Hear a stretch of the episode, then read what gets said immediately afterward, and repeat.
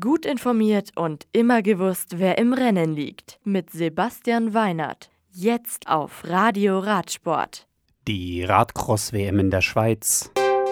Evenepoel gewinnt Vuelta a San Juan. Lippert mit erstem World Tour-Sieg. Dübendorf. Bereits am Samstag konnten die Elite-Damen ihre neue Weltmeisterin feiern. Beim Weltcup eine Woche zuvor mit Sturzpech knapp unterlegen, ist Celine del Carmen Alvarado mit 21 Jahren die jüngste Weltmeisterin im Radcross in der Geschichte. Der Alpecin Phoenix-Fahrerin knapp unterlegen ist ihre Landsfrau Annemarie Worst vor Lucinda Brandt, der dritten Niederländerin, auf dem Podium. EBE Racing-Fahrerin Elisabeth Brandau kommt weit hinter ihren Erwartungen auf Rang 21 ins Ziel.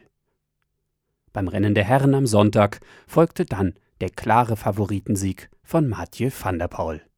Der Niederländer von Alpecin Phoenix fuhr dabei auf der schlammigen Strecke quasi einen Startzielsieg und kam nach einer Stunde und acht Minuten, eineinhalb Minuten vor dem Zweitplatzierten Thomas Pitcock ins Ziel.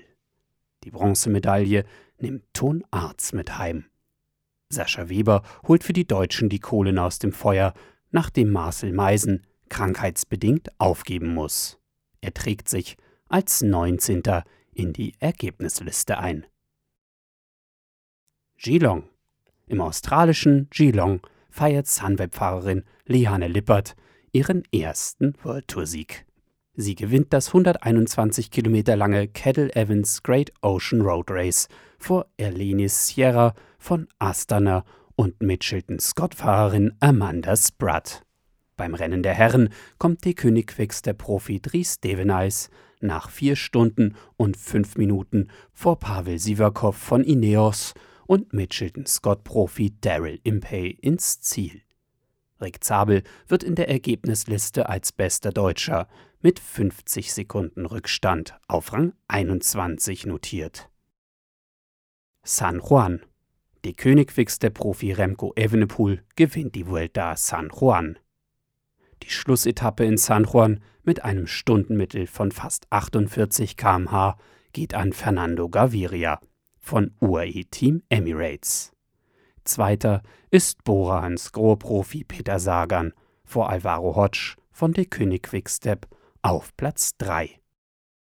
Palma. Rennen Nummer 4 der 29. Mallorca Challenge gewinnt Trecksieger Fredo-Profi Matteo Moschetti. Der Italiener siegt auf der Etappe in Palma de Mallorca nach knapp 160 Kilometern vor Pascal Ackermann von Bora Hansgrohe und Circus Vantigobert-Profi Andrea Pascalon. Der beste Deutsche ist Rüdiger Selig auf Rang 40. Tunja. Sergio Igita ist Kolumbiens neuer Landesmeister. Der EF Pro Cycling-Fahrer siegt nach 217 Kilometern, eine Minute und 15 Sekunden vor Egan Bernal von Ineos und seinem EF Pro Cycling-Teamkollegen Daniel Felipe Martinez. Nairo Quintana belegt Platz 4, Esteban Chavez wird Fünfter des fünf Stunden langen Rennens. Das Radio für Radsportfans. Im Web auf radioradsport.de